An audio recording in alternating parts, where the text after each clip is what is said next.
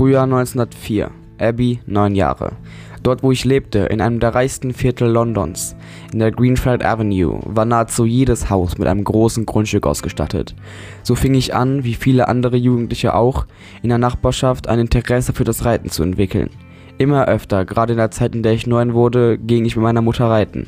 Wie an jedem Freitag sonst auch, reiteten wir nicht auf unserem Hof, sondern begaben uns auf einem kleinen Waldweg, der in Richtung Wandsworth führte, einem weiteren kleinen Teil Londons, der, im Gegensatz zu Kingston, geplagt war von Armut, Arbeitslosigkeit und Hungersnot. Jeden Freitag, wenn ich mit meiner Mutter durch das kleine Waldstück ritt, kehrten wir kurz vor Wandsworth wieder um, um wieder nach Hause zurückzureiten. Umso mehr wunderte es mich, als wir plötzlich weiter ritten als sonst. Mutter, rief ich, während ich hinter ihr herritt. Was ist denn, mein Schatz? erwiderte sie, ohne zurückzuschauen. Müssen wir nicht eigentlich wieder zurück? fragte sie und ich blieb stehen. Nein, Abby, heute nicht. Ich ritt, weit, ich ritt Mutter weiterhin hinterher, auch wenn es mich noch immer wunderte. Nach ein paar hundert Metern endete das Waldstück und wir kamen zu einer abgelegenen Seitengasse, in der es nur sehr schwer war voranzukommen. Links und rechts saßen alte Männer, die nach Geld oder Essen fragten, aber auch Mütter mit ihren Kindern eingebettet in Fetzen von alten Decken sah ich dort sitzen, wie sie sich versuchten gegenseitig zu wärmen. Es war ein grauenvoller Anblick. Alles stank um mich herum, überall hörte man Menschen klagen und weinen. Links stand eine alte Frau, die einen kleinen Jungen, ich schätzte, ihren Enkel im Arm hielt und ihm ein Stück von einem kleinen, bereits vom Schimmel befallenen Brot abriss und ihm in die Hand drückte. Es war eine andere Welt gewesen. Obwohl unser großes Haus nur ein paar Kilometer entfernt war, war mir, diese, war mir an diesem Ort alles fremd. Etwas, was ich mir noch nie so vorgestellt, geschweige denn erlebt hatte. Als wir uns am Ende der Seitengasse näherten, kam mir ein ungutes Gefühl auf. Ich wollte einfach weg von diesem Ort. Es war grauenvoll. Auch wenn mir diese Menschen dort leid taten, wusste ich, dass ich nichts für sie tun konnte. Ich hielt. Ich hielt. Ich hielt den Blick dieser Menschen mit dem Gedanken an das Leben, das ich lebte, nicht mehr aus. Nicht mehr aus.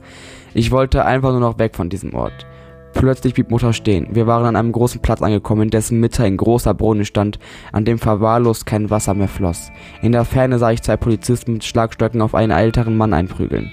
Es war fürchterlich, das ganze Leib mit anzusehen, und ich verstand nicht, wieso Mutter mir das antat und mich hierher führte.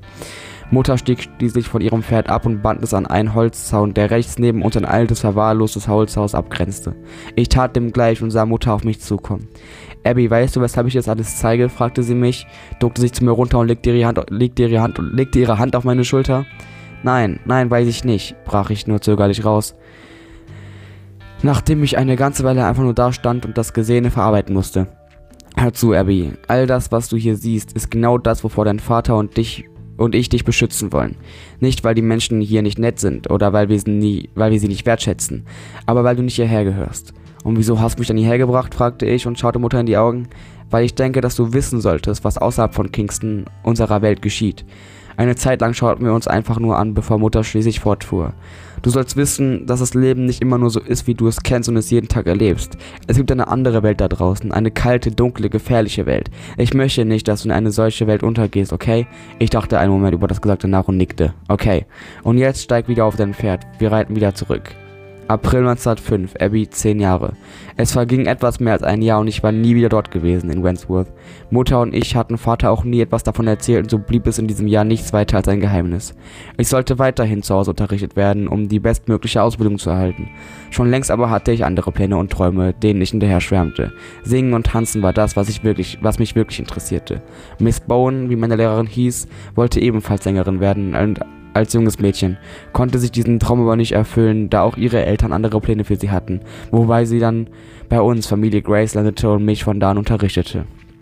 Ja, genau. Äh, und somit einen wunderschönen guten Hallo und herzlich willkommen zu einer neuen Podcast-Folge von mir, wie immer mit Danny. Und es tut mir leid, ich habe mich ein paar Mal versprochen, aber ich dachte mir, ähm, ich habe jetzt schon relativ viel vorgelesen, ich habe keinen Bock, das alles jetzt nochmal zu machen. Deswegen ähm, entschuldige ich mich für das äh, paar Mal Versprechen. Das war ein äh, weiterer Teil aus meinem Roman Kingston Abbey und ich würde gerne auch mit meinem Roman fortfahren, beziehungsweise auch ein bisschen darüber sprechen, weil ich mich gestern die Arbeit an meinem Roman vollständig beendet habe. Ich habe nämlich meinen Roman ein bisschen promoted.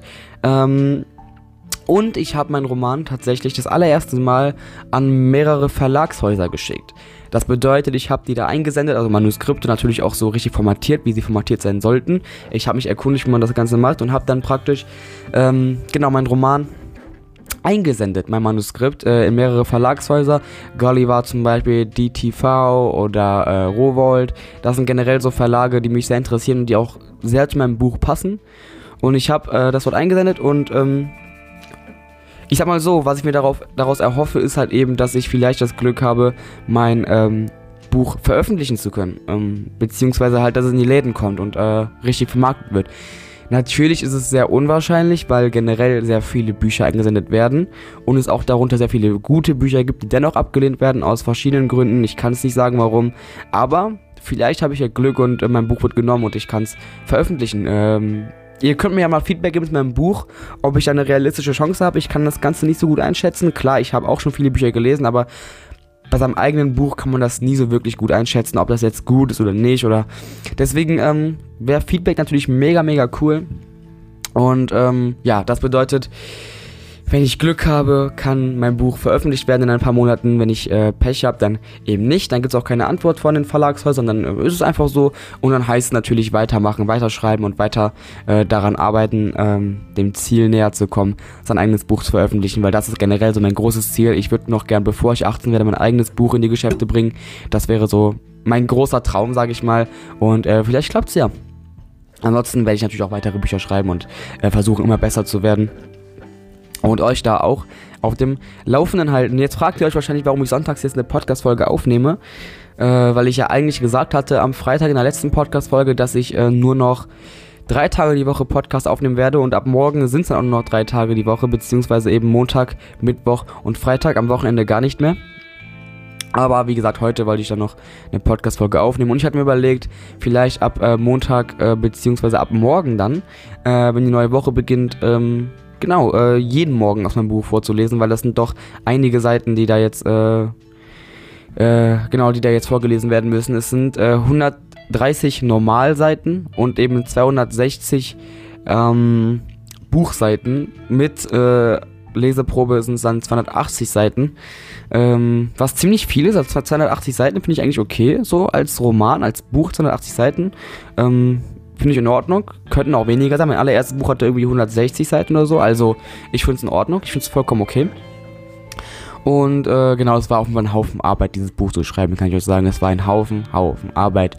Und ich bin unendlich dankbar und auch unendlich froh und stolz, dieses Buch fertig geschrieben zu haben, weil ähm, ich weiß nicht, ist es so, viele von meinen Freunden, die ähm, diesen Traum haben, ein Buch zu schreiben, die äh, haben nicht den Ehrgeiz oder die Disziplin, wirklich dran zu bleiben und von Seite 1 an das Buch bis zum Ende durchzuschreiben.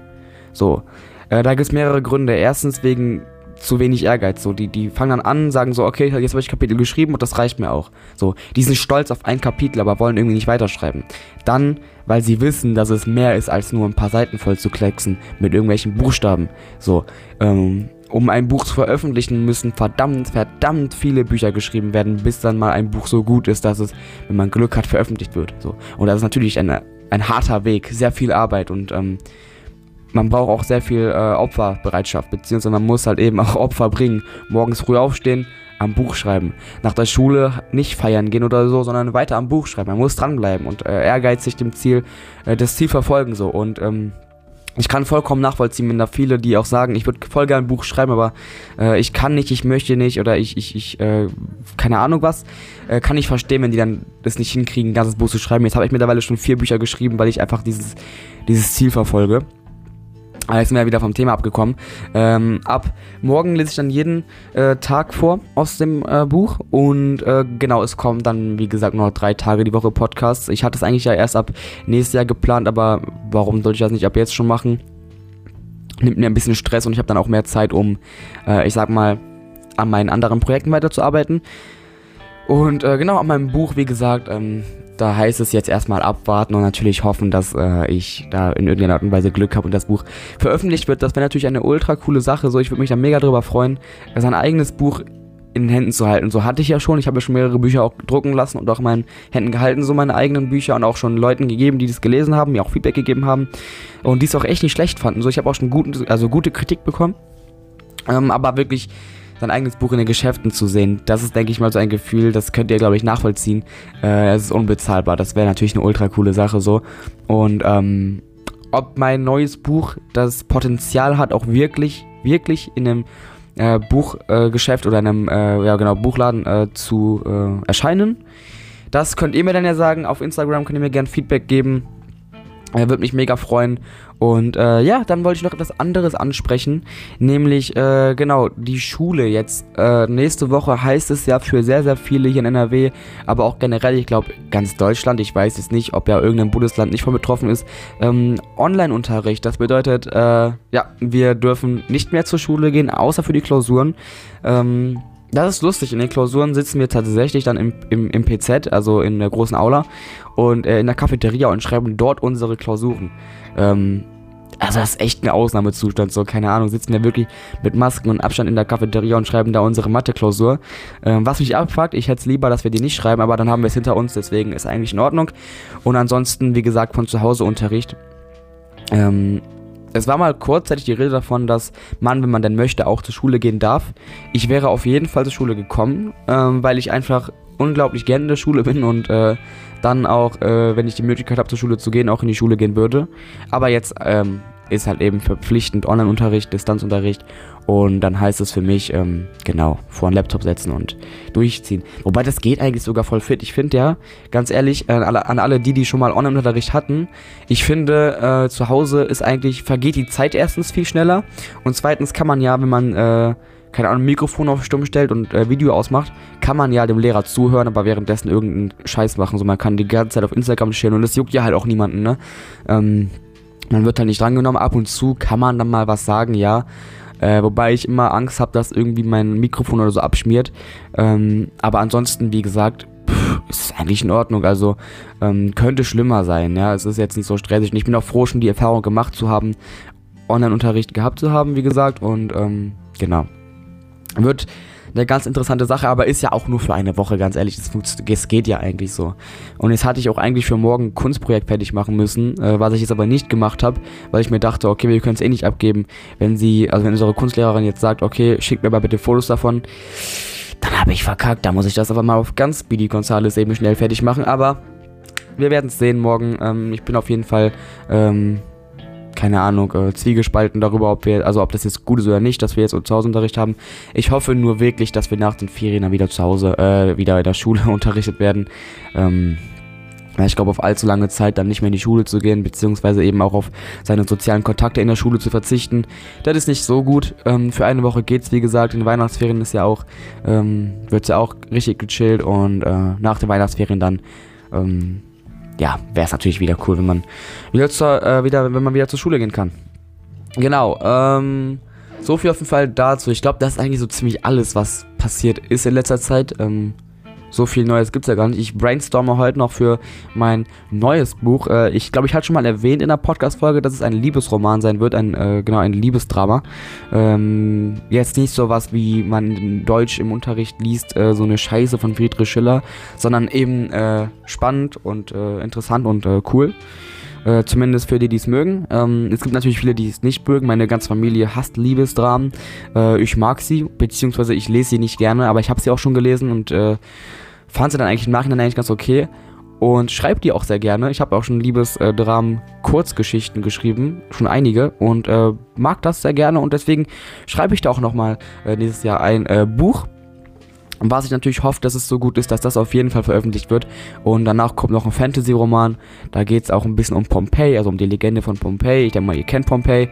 Diese Stadt, die irgendwie vom Vulkan äh, eingeäschert wurde, ja. Vor äh, tausenden von Jahren. Äh, wollte ich damit einschließen. Also, nächstes Jahr, was Buchprojekte angeht, wird es auf jeden Fall ganz interessant, sage ich euch. Ähm, ich werde euch da aber auf jeden Fall auf Instagram auch auf, äh, auch auf dem Neuesten halten. Ähm, wenn ich äh, neue Bücher schreibe, beziehungsweise wenn ich anfange, die zu schreiben oder auch generell Ausschnitte oder so aus den Büchern, aus den Kapiteln und so, könnt ihr euch dann gerne durchlesen, wenn ihr Bock habt und mir Feedback geben, was generell äh, sehr schön wäre, Feedback. Und äh, ja, dann würde ich sagen, an der Stelle äh, beende ich dann die Podcast-Folge auch einfach mal für heute. Die Zeit verging jetzt unglaublich schnell, wir haben schon 15 Minuten.